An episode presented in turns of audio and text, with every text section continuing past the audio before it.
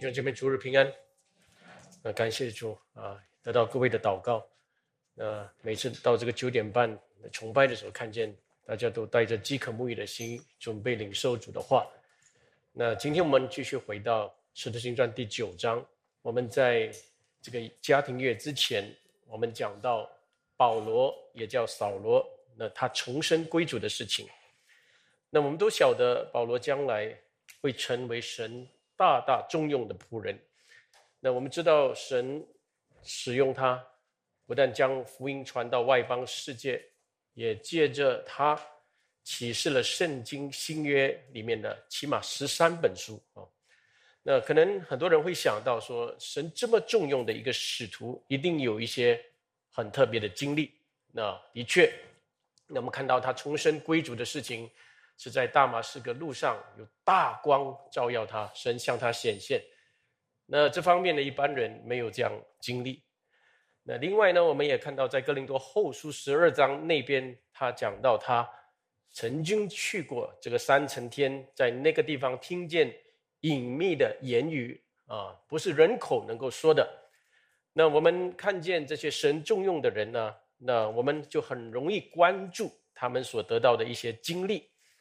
那但是各位要知道，那保罗生命的建立，他服侍主的恩高都是与我们一般的信徒一模一样的。每个信徒一律会经过的那个成长的道路，他也是一样经过。那怎么一样呢？那就是他需要成为和众肢体当中成为一个主一信。一起的那个关系，然后在众圣徒之间一起彼此建立、彼此服侍彼此。所以使徒行传九章，我们看见他重生遇见主之后呢，很快的，他马上与大马士革的肢体们、兄弟姐妹们一起的居住，一起建立彼此，一起服侍，过一个基督徒的信仰生活。所以这个新生命。一定带来这个新生活。那新生活呢，一定是包括与众圣徒一起成长、一起服侍的事情。那么今天我们会看见，那保罗带入、被带入这个新生命、新生活和这个肢体关系里面呢？那这是透过谁的工作？那这就是透过了大马士革的一个门徒，名叫做亚拿尼亚。那神差遣亚拿尼亚去为保罗祷告。按手在他的身上，使他能看见。那么我们还记得话，原来保罗在大马士革看见大光之后，他开眼睛，什么都看不见。然后他三天不能吃，不能喝，他进入了呃非常呃一个呃破碎的一个经过。在这个三天里，他不断的向神祷告。那么亚拿尼亚来按手在他身上之后呢？他眼睛就好像有鳞这样掉下来，之后他就看见了，然后他马上领受了洗礼，就吃饭，身体健壮起来。那这个好像如同一个人经过大悔改之后呢，好像有一种死而复活的一个症状，甚至在他的肉身上。那么我们可能很多人会问：那为什么神用这亚拿尼亚这样的人来做？这么重要的事啊！那亚拿尼亚又不是使徒，又不是先知，也不是牧师，也不是什么宣教师，甚至也也连一个教会的执事都不是了。那他只是一个看起来很普通的信徒。那圣经叫他做门徒。那门徒当时我们都知道啊，指的也就是信徒。那神告诉我们，透过这件事情啊，要告诉我们两件事情。我我认为两件事情，第一是什么？第一就是，我们不要认为伟大的职分的人才能做伟大的事。那今天我们都会关注，好像有职分的人，那像牧师、传道、长老，那这样，或者我们很关注一些，甚至教会里面今天还有人被宣称为啊先知、使徒，那这是不符合圣经的。那各位，呃，不在于这些职分，呃，只在于。我们是不是一个忠心的主的门徒？阿门。所以每一个信徒都能为主成就伟大的事情。那所以呢，神用亚拿尼亚的第二个理由，想必我们都会知道，他真是一个听从主的门徒。那当主向亚拿尼亚写明，叫他说：“你往那个地方去找大树的那个扫罗，为他按手的时候呢，他有没有挣扎？如果各位读了这今天的经文，你知道他有挣扎，因为亚拿尼亚知道，他也是来这大马士革来逼迫这里的基督徒的。那耶路撒冷、大马士革的教会都知道，就扫罗带着个凶杀的意念、意图来要逼迫信徒，但是。神向亚拿尼亚说明他的旨意，他就去了，因为他晓得主必有他的原因。所以我们要跟从主的人呢，必有自己的挣扎啊。但是门徒最终还是会听从主。那门徒是经过酌量、经过查验、经过挣扎之后呢，最后还是听从主的。所以我们也不要认为说我们跟从主不会有挣扎，不会有疑惑，那不然，我们都知道我们人性是软弱的啊，我们有着急的时候，我们有惧怕的时候，但是我们会不断的在这个当儿求问主，然后最后听从主。所以一个门徒，我可以说他不会最最后保持在中立。那今天很多人就是中立了，不前进不后退这样的。那绝对不是这样，所以神要用的一个人，一个很普通的人，但是是听见主的声音，也会听从主的人。那我们都要成为一个亚拿尼亚啊，一个跟从主的门徒。所以，我们今天来看啊，扫罗是怎么得着亚拿尼亚的服侍。我们一起看《使徒行传》第九章，九章第十节。那刚刚我们读到啊第九节的时候呢，就是。扫罗他三日不能看见，也不吃，也不喝。那第十节当下，在大马士革有一个门徒，名叫亚拿尼亚，住在异象中，对他说：“亚拿尼亚。”那他说：“主，我在这里。”各位，我在这里，他是 ready 了哈，对不对？各位在这里呢，我们看见一件事情呢，就是从扫罗看见大光的事。这件事情忽然间，那个焦点，那个 focus 再一次又转到，马上转到亚拿尼亚。那么在这里说，在大马士革里，当下在大马士革里有一个门徒。各位，呃，你读到这句话的这个圣经的话要默想啊。那么读到这句话的时候，有没有想过，呃，神是主宰一切、掌管一切、策划一切的神？那为什么要？这个扫罗将近这个大马士城的时候呢，向他显现。为什么不在耶路撒冷？为什么不在其他的地方？那那各位，那如果我们有默想的话，很简单的理由是什么？那因为神这么定了啊。但是神这么定，一定有一个理由，对不对？那个理由就是什么？因为在这个大马士革城里面，有一个听从主的，听从主。也是神要重用的亚拿尼亚。那在这个城里面，这亚拿尼亚呢，不但是那个听从主来为保罗按手祷告的基督徒，我们过后也会看见，其实，呃，亚拿尼亚，呃，他在保罗刚信主之后呢，他初期的建立，对不对？他给他按，呃，给他按手，然后给他施洗，给他吃，然后呢，我相信也是大亚拿尼亚把他带入整个大马士革教会。里面的群众，然后在教会里面成长的，所以呢，有些人今天就是服侍人或者牧养人的时候呢，呃，只有懂一直为他按手祷告，那不懂得把他带进入教会，那在教会里面成长起来。各位，如果亚拿尼亚只是这样，呃，就为他按手这样哦，祷告一下完了，那扫罗整个生命的成长呢，又怎样能够前进？他一定要与众圣徒在一起成长，所以呢，我们真的是要预备好做主的工作哈，不是做一半啊。那从开始到末了，我们做主的工作有始有终。我们继续看下去，我们就会知道第十一节，十一节主对他说：“起来啊，arise。”神讲这句话的时候呢，很重要的，你们起来就是有很重要的方向要走去。然后王直接去，在犹大的家里访问一个大树人，名叫扫罗，他正祷告，他正祷告。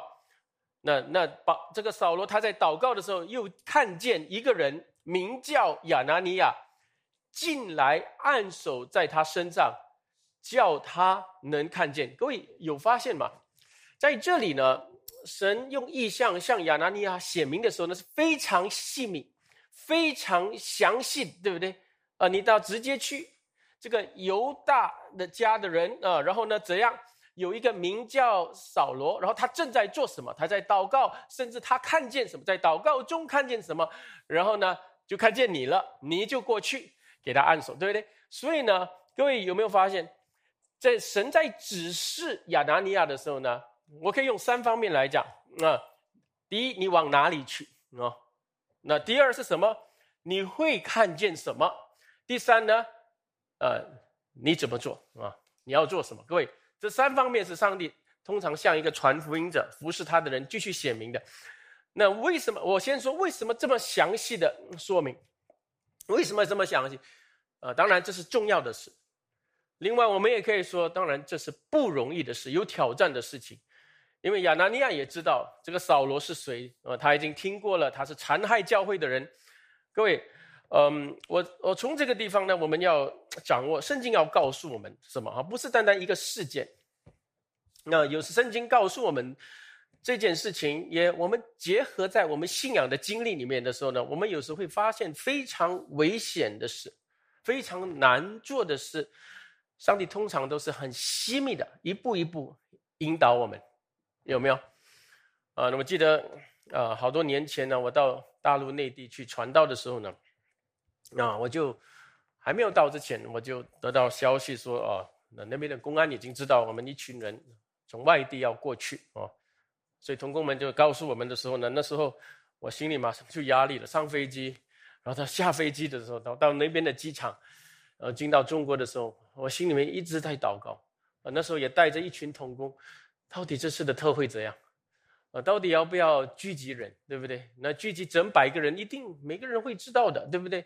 那这是很张扬的事情。所以呢，就一路这样走着的时候，但是还有神的使命要完成，所以呢，一直求问主，求主就显明的的时候呢，主就一步一步就带领我们啊。那时候，呃，这个弟兄讲那个，那个弟兄讲那个，对不对？很多的这样的事情的时候呢，但是。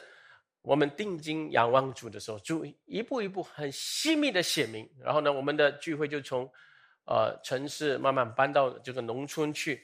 然后那个时候就开始，然后神就慢慢把人，就是通知很快很快这样的，然后就带到我们当中，然后这样一起。但在这个当儿，我就记得，就我们在传道的工作的时候，一定有一个，呃，一个紧张状态。我心里面很有一点焦虑，有一点紧张，对不对？呃，但是也有一个确信，主会带领。然后主的确一步一步的在我们寻求主的时候呢，主就显明。那各位，这就是我们嗯初期我们做宣教工作的时候呢，也我相信，所有真的是要做主的工作的人，应该要经过这个过程当中过程。那今天我后来我到海外华人那，我们慢慢就到了城市教会。呃，去去服侍教呃那边的教会，在那边传道的时候呢，你发现很多信徒呢不是这样的，呃，那有时候呢有一点点难处，哎呀，不要做了，哎呀，有一点不方便了，不去聚会了，好像那个感觉是完全就不一样。各位，我并不是要说呢信有些信徒不爱主还是什么，不是，但是我要讲的是，我们已经活在很很舒服的环境里面的时候，其实那个是更危险的。那个时候，我们是更容易体贴我们软弱的肉体，有一点辛苦就不做了，有一点难哦，有点不方便，哎呀，就体贴那个难处，对不对？那各位，很多时候我们在做传道的工作，你一定要问，这是什么工作？这是属灵的征战，有一定有冒险，一定有挑战，有难处的。有时候在做当中，也有每一个人不同的意见。那个时候呢，当大家关注事物、关注危险、心中有压力的时候呢，很少人会关注主的。各位亲爱的弟兄姐妹，我们要关注主。在那个时候呢，我们这样的仰望主当中呢，然后我们心里进到那种很紧张的状态，呃，恐惧战惊的状态，在那个当中，主就向我们显明，其实我们的对主的信心是这样建立起来，我们的灵性的成长，我们服侍主的一个成熟老练是这样被建立起来的。我一定要记得，是是在这样的挑战的情况出现。我们继续这样当服侍主的当儿，也越来越明白什么叫心中圣灵的感动和圣灵的引导这个方面。所以，我亲爱的弟兄们，我们顺便在讲这个事情的时候呢，呃，我刚刚我们建委执事也为着我们呃这个宣教的事情祷告啊。我在澳大利亚宣教的时候呢，也收到我们儿童营的孩子们 每个小组就写过来就勉励我们的话啊。那很感恩。那我们看的时候呢，我我今天早上起来就给这些孩子们回应，有叫老师们就在组织学队就回应他们啊。这个，那这个这个宣教，我也说，孩子们盼望你们当中有人以后长大能够成为牧师、宣教师哈，这最荣耀的主的工作。呃，但是这个工作里面你会发现，神一定会炼净我们，为了要预备我们做他的圣工。所以，我亲爱的弟兄姐妹，我们在这个方面，我们也看主是这样。亲密的指示，在意象中指示这个亚拿尼亚。呃，另外我们在多思想十一、十二节这个部分呢，我们就看见神指示亚拿尼亚的时候说：“你就到这个人的家去的时候呢，你会看见这个大树的扫罗，他正在祷告。”各位，在这我们又在思想多一样东西，他正在祷告。那从这句话呢？各位有没有感觉到，圣经要说的是扫罗已经变了，扫罗已经变了，扫罗已经从一个口住威胁、凶杀的话的人，成为一个很谦和的呼求主的人。他从一个好像很凶暴的狮子，已经成为一个很谦顺的绵羊了，哈。呃，所以当然，呃，我现在不是说扫罗在。这个之前，他做法利赛人的时候没有祷告。我们都知道法利赛人是很厉害祷告的啊，呃，在这个十字路口街头就祷告。法利赛人是很敬虔的，他们一周两次进食，也进食的时候都祷告。但是我们知道，神不悦纳这些法利赛人祷告，因为他们是自意的祷告，自意的就是那我做了什么什么啊 这样，我为你做了什么什么的这样的祷告，对不对？那那个自意的祷告跟现在他重生。归主之后与神和好的祷告，就完全是不一样，对吗？那么现在可能有一些人会问说：“那，呃呃，扫罗正在祷告什么？他祷告的内容是什么啊？”我也很想知道。这三天不能吃不能喝，眼睛看不见的时候，他到底祷告什么？所以圣经没有讲。那但是我自己领悟啊，我们默想主的话的时候呢，那尤其是扫罗。现在在大马士革看见大光，遇见神之后，神向他显明。你们想想，他三天不能吃不能喝，他的祷告是这样。那我是呃认为有几样哈，我可以这样呃的呃，我们可以参考。第一，我认为啊，一定的最有可能的就是他不断的因自己的罪而懊悔的那样的祷告。我亲爱的弟兄姐妹啊。呃，这个是当然的。呃，扫罗他想不到，想不到，原来自己所逼迫的，就是他一生敬拜的那位神。啊，他就做了这事了，犯了这大罪。各位，一你想一个人真正的悔改呢，他是怎样的？他一定不是一瞬间说啊，sorry 我很后悔在做那件事情，然后就算了，不是。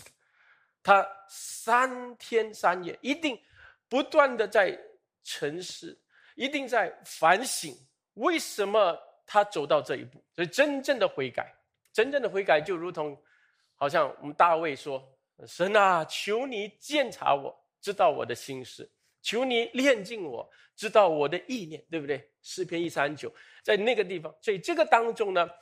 我们一直求主鉴察，我们自己也鉴察的时候呢，我们就知道自己的错在哪里。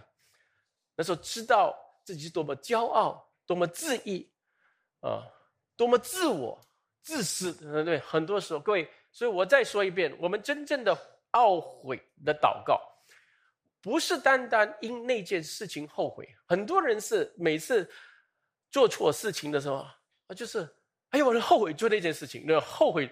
其实各位，你后悔做那件事没有用的。其实真正的悔改是，为什么我做那件事情？我做那件事情的心境是怎样？到底什么东西促使我，或者什么信念促使我去做那件事情？然后你在懊悔当中，圣灵向你显明，你就发现你内心那丑陋的动机有没有？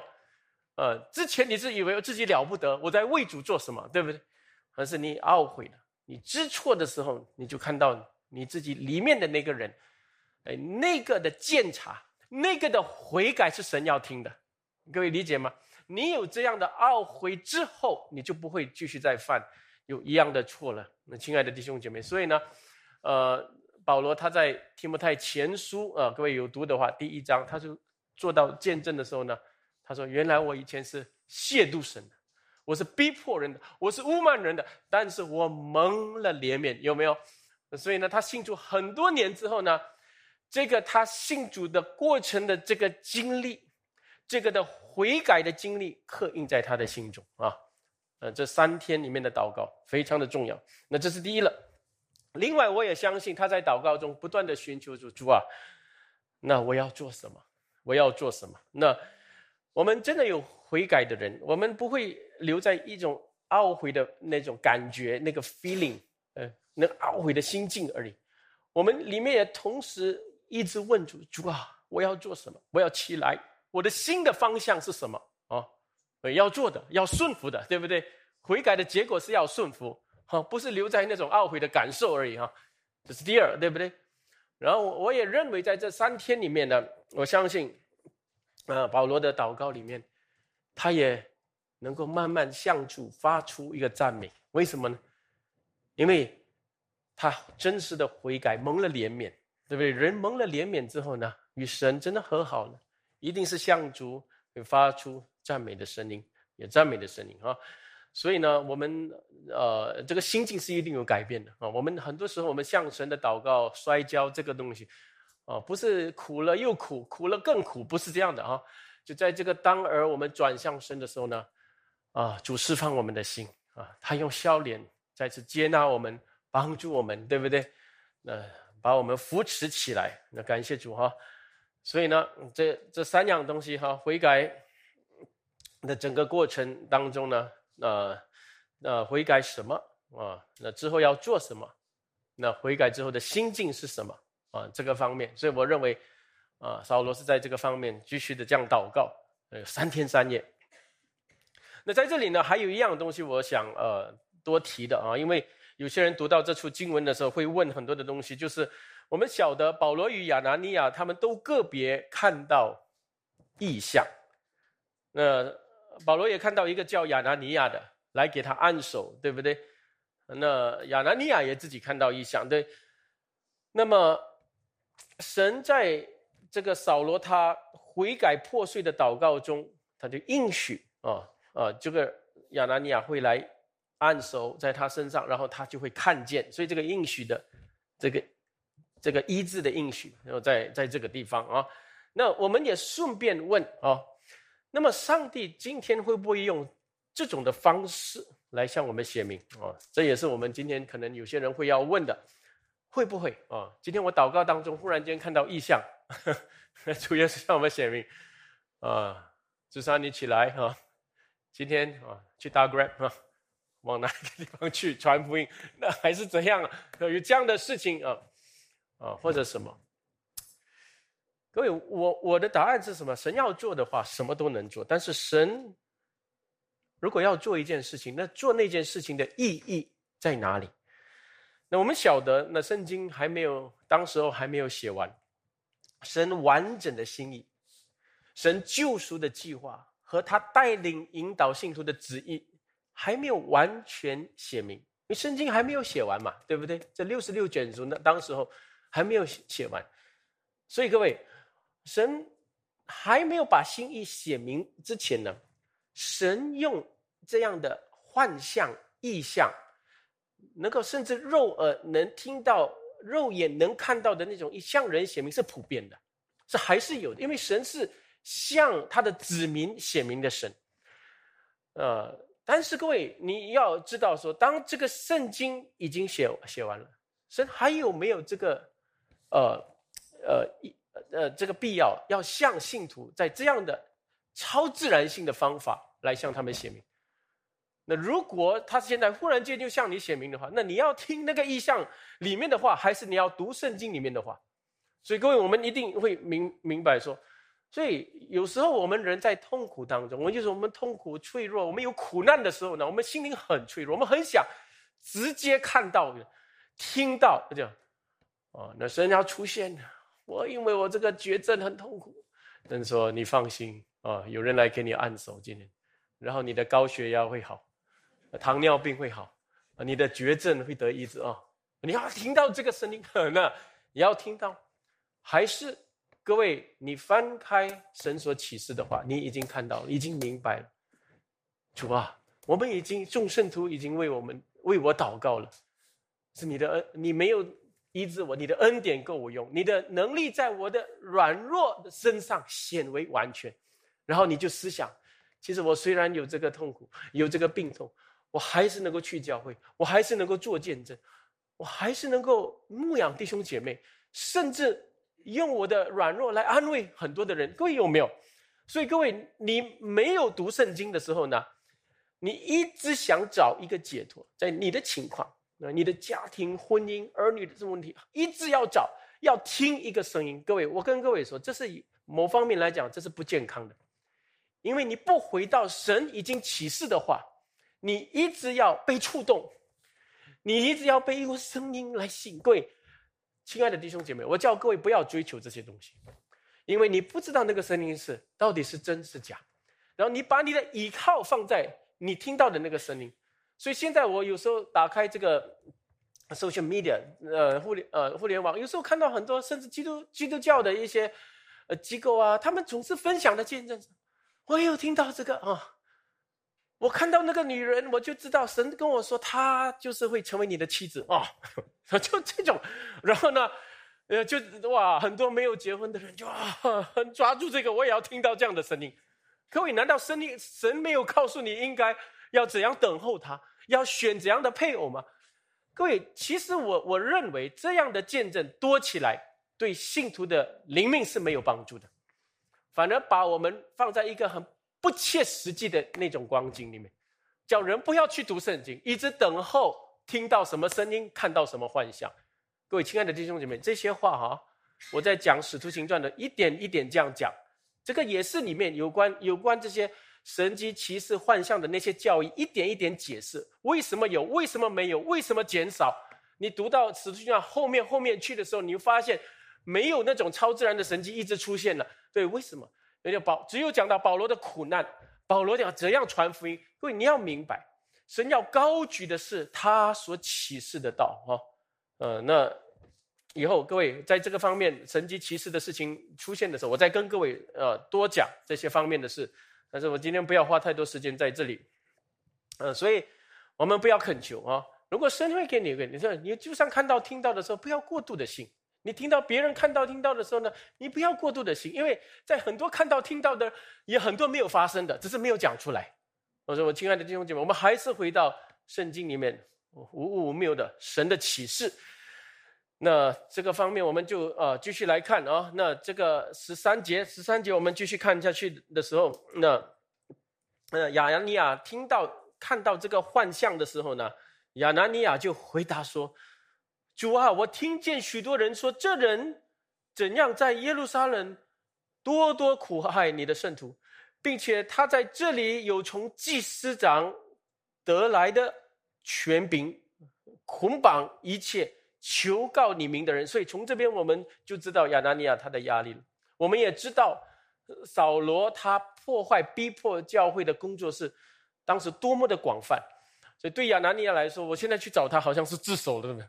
所以亚拿尼亚的顾虑是我们都能理理解的，但是神并没有跟亚拿尼亚细说什么啊？扫罗在大马士路上看见了光啊！我向他写明，没有讲这个的。神要亚拿尼亚凭着信心跟从主，但是呢，那下面神怎么回应亚拿尼亚？是十五节，神对亚拿尼亚说：“你只管去。”那虽然是这样，你只管去，那一切在神的手中。他是我所拣选的器皿，要在外邦人和君王，并以色列人。面前宣扬我的名，我也要指示他为我的名必须受许多的苦。各位，这些话都是在整个使徒行传实现出来，呃，保罗的身上实现出来，对不对？我们都看得到。但是在这里呢，我很简单的说啊，呃，有有三个很简单的信息啊，在这两节的话里面，第一，神说什么？神说：“你只管去，他是我拣选的器皿。”各位。很重要是这个字“拣选”，扫罗是神拣选的器皿，所以很重要。我们要知道，我们都是器皿，是神拣选的，不是人拣选的，不是人推荐或者举荐自己。啊，如果神没有拣选一个器皿，他无论多有才华，神不能用他。那么我们问：神拣选的器皿是怎样的器皿？先决条件是他必须重生得救。他必须重生的，就一个没有被神重生、他得救的人，神怎么能够使用他？所以各位一定要记得哦，在旧约可能没有重生的人啊，神的灵临到他身上哦，他就说一些预言，他就做一些事情，忽然间很有力量，可能有，可能有，但是在新约这是不发生的。你圣灵降临了，圣灵拯救的人，神拯救的人，神也使用他，所以神只用他拯救的人。各位亲爱的弟兄姐妹，所以呢。我们知道神用一个人是在救恩里，不是在救恩外。所以今天教会你们也要懂这个东西啊！不要说看到一个人有才华能干什么，没有重生，没有受洗，没有得救啊，就用他啊，打开了他，他也觉得我们基督教很好，那认为的就就用他，那这样就不按这主所定的原则了哈。神拣选的器皿，然后呢？这里说这个器皿，他要怎样向谁向谁传福音，对不对？所以这个讲讲到什么？神要怎么用它？怎么用它？一个人被用在什么途径、什么用途？哦，他是神定的，那是神定的啊。所以呢，通常我们的问题是什么？那通常是神要在这方面用我啊，我偏要在另一个地方被他使用的话，那就不行啊。那这样呢？我们不但给自己很多痛苦，我们也给旁边的人很困惑。所以，我们一定要问：我们要服侍神的人要问主，你要在哪一个方面用我？然后在那个地方寻找。那神一定在那个地方会开路，会让你遇见啊，那他预备的那个境况。然后你会知道圣灵的引导是在这个地方写明出来。然后第三，那神要用的器皿呢，在这里。说什么？他必必须，呃，经过炼净了啊！我说我必指示他，啊，他会为我的名受很多的苦难。那各位很奇妙，对吗？对，呃，扫罗原来来大马士革是要逼迫呃基督的信基督的名的人，那现在呢，他是要为这个名就受苦难。所以我这么说哦，苦难是我们传道人必定要承受的。啊那因为这个福音之道是人的罪性所抗拒的，你要传这个道，你要传人的罪，你要传那唯一的救主，这个都是人性不喜欢的。人性不喜欢你讲他的罪，然后人性喜欢很多选择，嗯，我信这个也信那个也可以，我按我的意志信。那真不喜欢听天下人间只有一个名，你们可以靠着得救，对不对？人性不喜欢这个东西，所以呢，你如果没有受传福音的压力或者逼迫的话，很可能你传的福音是跟世界的道理差不多一样。你讲的道差不多跟世界的心理学啊、人伦学差不多一样啊，呃，世界的社会学，所以有社会福音的差不多一样，对不对？所以呢，当然你没有受逼迫，当然这些我们传了福音、信了福音的人，我们有善行，对不对？之后我们有。为社区、为呃贫苦的人有有一些的服饰，这些东西是渐渐出现的。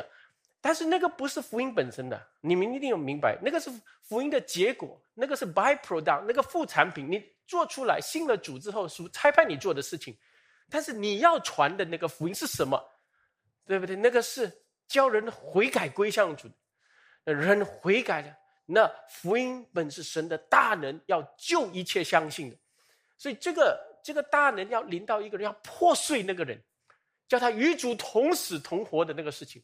人大概大概奉承你一下，呃，对基督教好啊，也会帮助人，我也来参与一份啊，这样这样的东西哦，你也好啊，这一起这样的话，那这样来做主的工作的，主的工作不会增长的，反而你会发现很混杂，很混杂，所以不纯正。所以，亲爱的弟兄姐妹，我们这里是明白三个信息：神拣选的器皿，神要用怎么用那个器皿，然后。神要炼净那个器皿，所以很重要哦。我们是，我们是器皿。陶匠要怎么用，我们就让他使用，那是最好的。我们最后来看第呃十七节，但是还是我们几个部分一起来看。那那时候，呃，神正要对亚亚拿尼亚这么说。第十七节，亚拿尼亚就去了。你看他马上顺服了啊，进进了进入那家，把手。按在扫罗身上，说：“兄弟扫罗，brother Paul 啊，那各位，brother Saul 啊，那看到吗？兄弟扫罗，在这里我们马上会看到几样东西。啊，各位，第一呢，那时候你们想象，扫罗的眼睛是瞎的，看不见，对不对？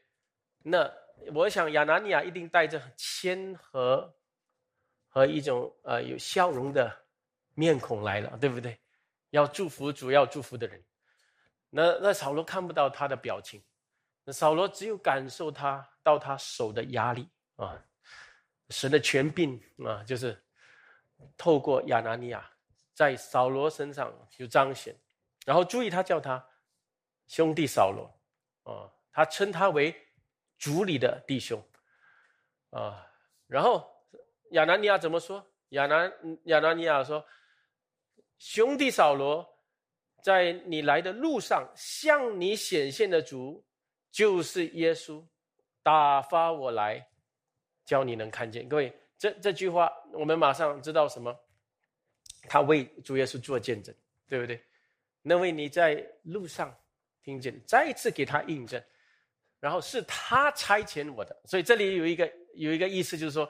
我是被他差遣而来的，那所以差遣来为你做这事。然后现在啊，我们会知道啊，现在亚拿尼亚是第一扫罗见到的，呃的第一个信徒。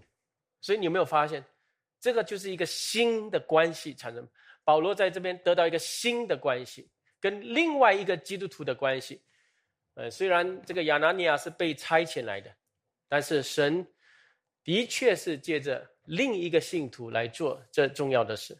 呃，神不是透过陌生人来做圣功，乃是透过跟我们一样一主一信一喜的基督徒来做这样重要的事。所以，我们生命的建造，我们被服侍、被医治，呃，当然是借着神，但是神一定是透过另一个主内肢体。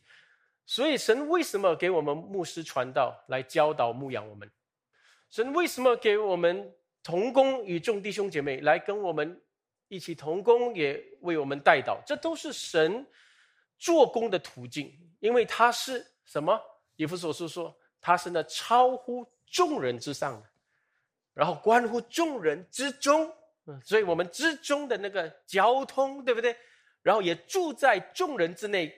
感动众人的那位主，所以呢，重点是什么？众人，众人，众人，一定有众，一定有教会，有肢体的，亲爱的弟兄姐妹，所以不要轻看肢体的关系。有一位肢体受了神的差遣，来为扫罗的那个按手祷告、勉励的话，是多么重要。对，有时候我们肢体关系之间的那个扶持、带导，还有这个生命的见证，是特别在我们的。软弱无助当中，我们需要的非常需要的。有时你软弱是看不见主的爱，我怎样祷告都看不见主的爱。所以以弗所书三章十七节说什么？三章十节要与众圣徒一同明白，基督的爱是何等长阔高深，有没有？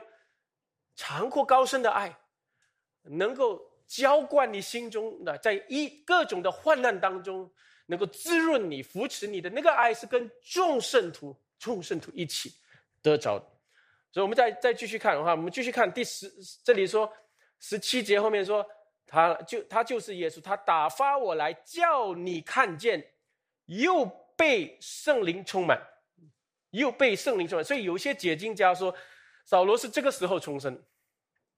因为这里说圣圣灵充满在，呃，对，我不认为哦，我不认为说，因为 我这里所这里所讲的圣灵充满是，圣灵充满是得着能力恩高来服侍神跟从神，对不对？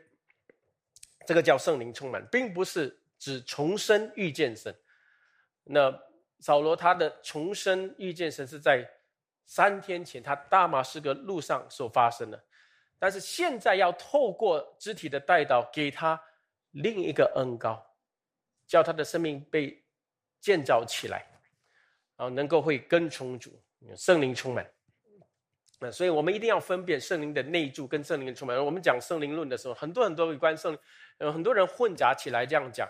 那所以你一定要看到之后，保罗他服侍众教会的时候，他写的书信。那其中一个很明显的以弗所书，对不对？以弗所书一章十三节讲到什么？我们听了福音，信了基督，所以听信的结果就领受了圣灵为印记，领受了圣灵。哎，圣这个叫圣灵的内住。我们是先受了圣灵的内住，然后才被圣灵恩高做主要我们做的事情。啊，明白吗？哈，所以呢，那这个是圣灵的恩高，圣灵的充满，充满了我们。来教我们跟从主，放胆有能力的跟从服侍主。那所以有些人就问说，圣灵充满是不是需要另外一个人给你按手？哦，这里我们有些人又会问了啊，因为呃，通常我们看教会界每次都是有那种 practice 啊，那种呃按手的形式啊，这些都是其实重要不是那个形式，重要是那个人做那个举动的时候呢，他的观念是什么？我按手。他就有圣灵，我按手，所以呢，哪里哦有圣经里面亚拿尼亚给呃扫罗按手，那很多人就是这样断章取义这样理解的，这这样来了解很深奥的事情。可以，我可以跟各位说，你无论你你拿这个经文，圣经也有别处经文来讲，不是那样的，呃，各位理解吗？呃，比如说如果讲圣灵充满在哪里，你看到以弗所书三五章五章十八节，你们乃要被圣灵充满。你们乃要被圣灵圣，那保罗这样讲，但是讲到被圣灵充满之前，讲到什么？讲到你们要明白主的旨意，你们不要醉酒。又讲这个两句话，对不对？明白主的旨意，不要醉酒。所以呢，你要被圣灵充满呢，先决条件是什么？你要明白主的旨意。主的旨意从哪里明白？从神的道，对不对？所以从神的道，你明白主的旨意了，清楚了，清晰了。然后还有什么？不要醉酒。那酒能使人放荡，酒通常醉酒的人就是不清晰、不清晰、混乱，对不对？所以呢，你圣灵充满一定不是迷迷糊糊的，好像喝了酒迷迷糊糊。你有圣灵的喜乐，对不对？有圣灵的喜乐，一种喜乐，酒叫人喜乐嘛啊。但是醉酒的喜乐跟你清晰的喜乐又不一样，呃，理解吗？你明白主的旨意，很清楚，这是主要我做的。心里坚定不移，要跟从主，那那个叫圣灵充满，对不对？啊，我一定要向这个人传主啊，你充满我，我要向这个人做见证，我要向这群人讲道。那个时候，你只有一方的心，一一方面的心思，只有要完完成主的旨意。那圣灵充满你，那时候恩高也来，心智也来，你要完成主的工作，有吗？但是跟啊迷迷糊糊，然后让每个人很昏迷昏迷这样的状态啊。呃，一些音乐来让你们昏迷昏迷，然后那样，哎呀，举手哇，挥手，每个人倒下去的那种，不是圣灵充满啊。那什么灵我不知道啊。那所以呢，呃，就我们这样明白就好啊。所以呢，就叫扫罗。所以呢，扫罗没有迷迷糊糊的啊。扫罗等下要看见的，可以可以明白吗？所以在这个地方，我们都知道十十八节，我们继续看下去的时候呢，这里继续说，扫罗的眼睛。上好像有灵立刻掉下来，啊，他就能看见。啊，路加是医生嘛，你们要知道哈，他是用这个肉体的一一个比喻来讲，但是的确好像有一个灵，好像掉下来的样子。呃，那这个是其实要强调的是，他心灵不但是肉身的眼睛看见，他心灵的眼睛更是打开了。然后下面说什么？那很多人很多时候读到这边没有没有继续读。那他就能看见，于是起来受了洗，吃过饭就健壮了啊！各位有没有看到这两两样东西？那很多人就就错过这个部分哦。保罗原来有受过洗，有受过洗，在在这个地方，所以这个时候你们猜谁给他受洗？一定亚拿尼亚。那谁给他吃饭？亚拿尼亚给他做饭，给他吃了，对不对？他三天没有吃喝。呃，所以我们就就知道，所以受洗，受洗是什么？这个是遵照主的吩咐嘛？对，他宣告他的信仰，这是人灵性的需要。那你信而不受洗，这是奇奇怪怪的，对不对？你信而受洗，所以呢，马上就受洗，所以满足了他灵性的需要。然后吃饭，有健壮起来，这是肉身的需要，有没有？所以今天我们教会牧养人、照顾人的时候呢？往往就是不齐全，就是在这两方面。有些人是只有满足人的灵性啊，一直给他查经啦、读经啦、给他祷告，然后忽略他肉身的很多的需要。哦，他心灵里面有一些痛苦的事，他家庭有问题啦，他前前景担心啊等等，这些东西没有关怀他。各位，那这样也不行的啊。那那你说哦，他有了神的话，自己祷告，各位。这句话有时对，有时错。如果这句话是绝对的对的话，那为什么神要给我们牧者？为什么要给我们牧养我们的、教导我们的？要圣经为什么要讲彼此关关关怀、彼此相助、担当彼此的软弱？为什么要讲这些话？所以你们了解吗？我们不能说有时候一种理想化啊，我们读经、祷告，自己走出来。如果今天你们什么你你祷告，你祷告是祷告，我就是这样讲讲的。祷告什么？我已经祷告了。他说，所以不要懒惰。这句话有时候是懒惰，或者你不知道。你要查验何为上帝善良、纯全、可喜悦的旨意。所以呢，灵性的需要是我不是说不重要，要，但是你你要知道，有人有肉身的需要。但是有另外一种关怀者，就是整天关怀人的肉身的需要，去他家探访他，给他做饭啊，什么关怀各方面，他肉身的需要都满足他很多。但是没有用神的话把他带到神的面前，这也是不对的，呃，不对的。因为这样的话，这个人就慢慢就专注你，因为他肉身得满足嘛，肉身呢，他灵性的那种丰盛跟神的那种亲交没有建立起来。没有读了神的话，被光照，很满足了，对不对？自己能跟神交通，没有这个，他就是一直看人，看人，谁来帮助我，谁来照顾我，就这样的。所以呢，这个一个好的牧者或者一个好的关怀者，一定在两方面的 balance 很平衡的照顾到灵性跟肉身的需要哈，这两方面东西做。呃，那所以牧师这样教导牧养你们，有时候呢，真的你们很多肉身你们的需要有些。方面需要探访还是什么？不是没有办法，一个人这样做到完的时候，童工们就做啊，童工们跟你们一起，呃，如果不他们有一些情况很复杂，就就问我，然后我们再一起确认，然后这样带领，啊，那根本也不能一一定要要求谁指定一定要来看我，还是什么这个东西哈，啊，当然你们很危难很危难的时候，那不是会出现的啊，那就是，那但是呢，一一方面，那你们自己也。要自己靠主哇，自己读了神的话，受了教导，祷告依靠主。那有些很急需的情况呢，也让教会知道。我们特别在那个方面看怎么帮助，怎么协助啊。嗯，这些都有的。那最后一句话，我们一起读好吗？最后一句话，那十八章最后，呃呃，十九节我们再读一遍。吃过饭就健壮了，一起来。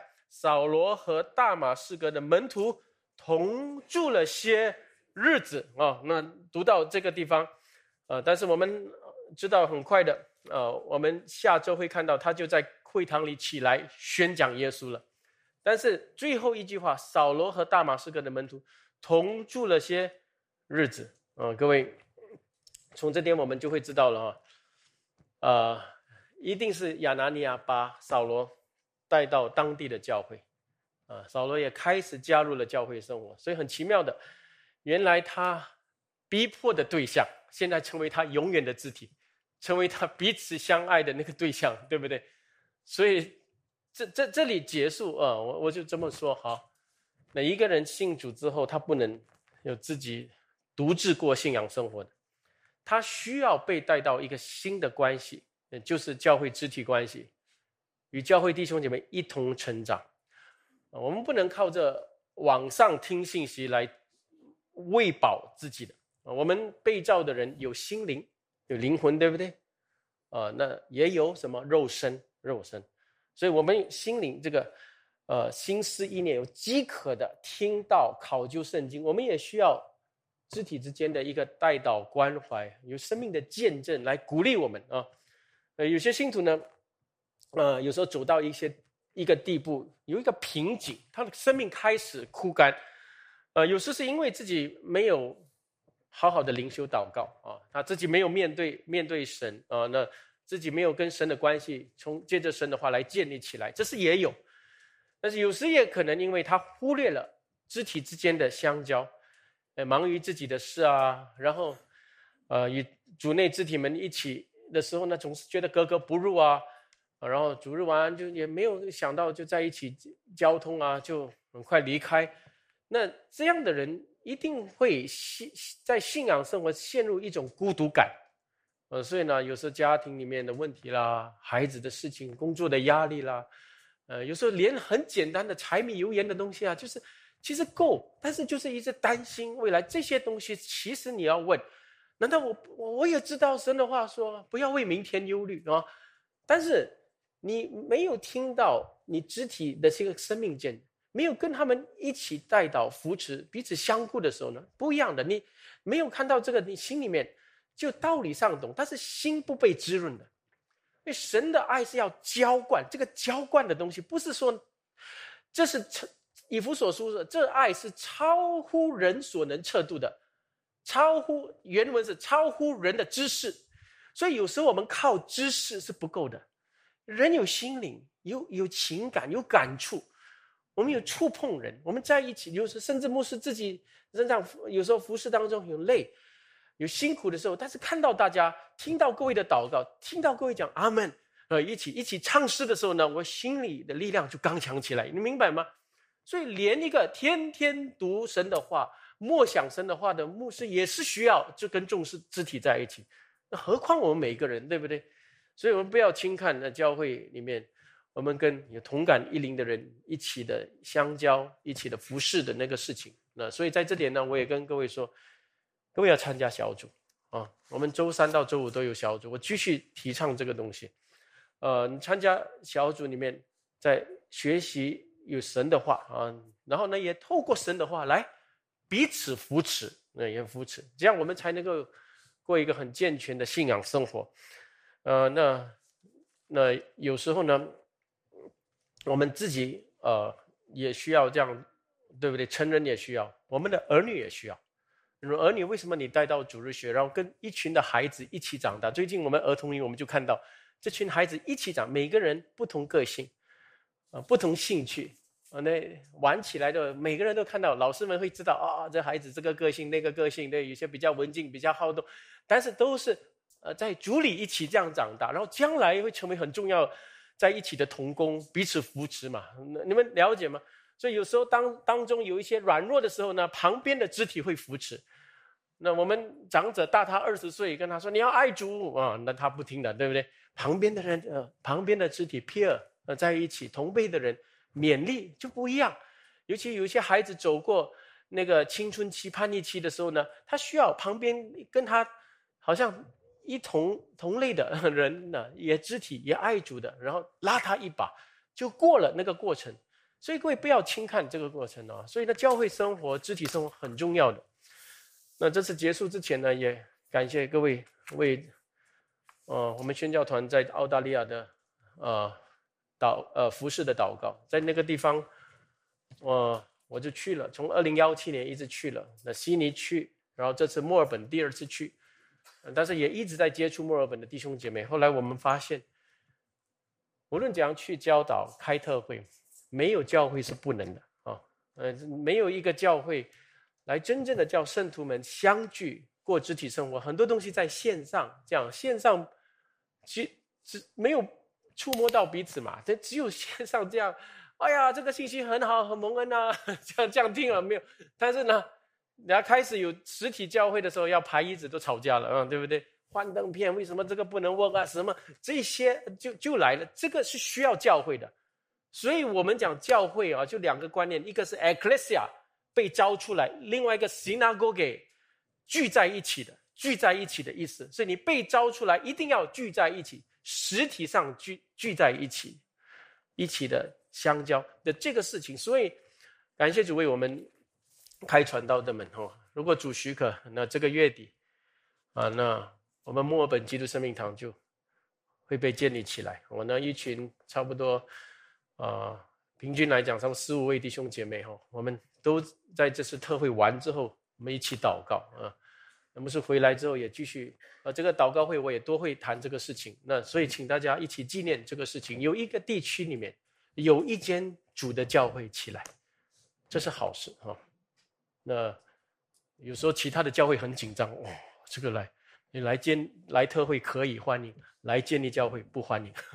那有有时候这种很奇怪的教会界里面的这种这种 power struggle，这种震惊啊是不应该的。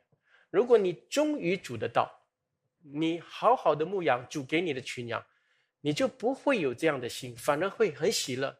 有主的教会起来，呃，在这个地区，呃，福音的工作就更是会兴盛，会福音更是会广传，应该讲，最好这个事情呢，我就暂且这样跟各位说，叫各位放在心里面纪念。但是很重要是什么？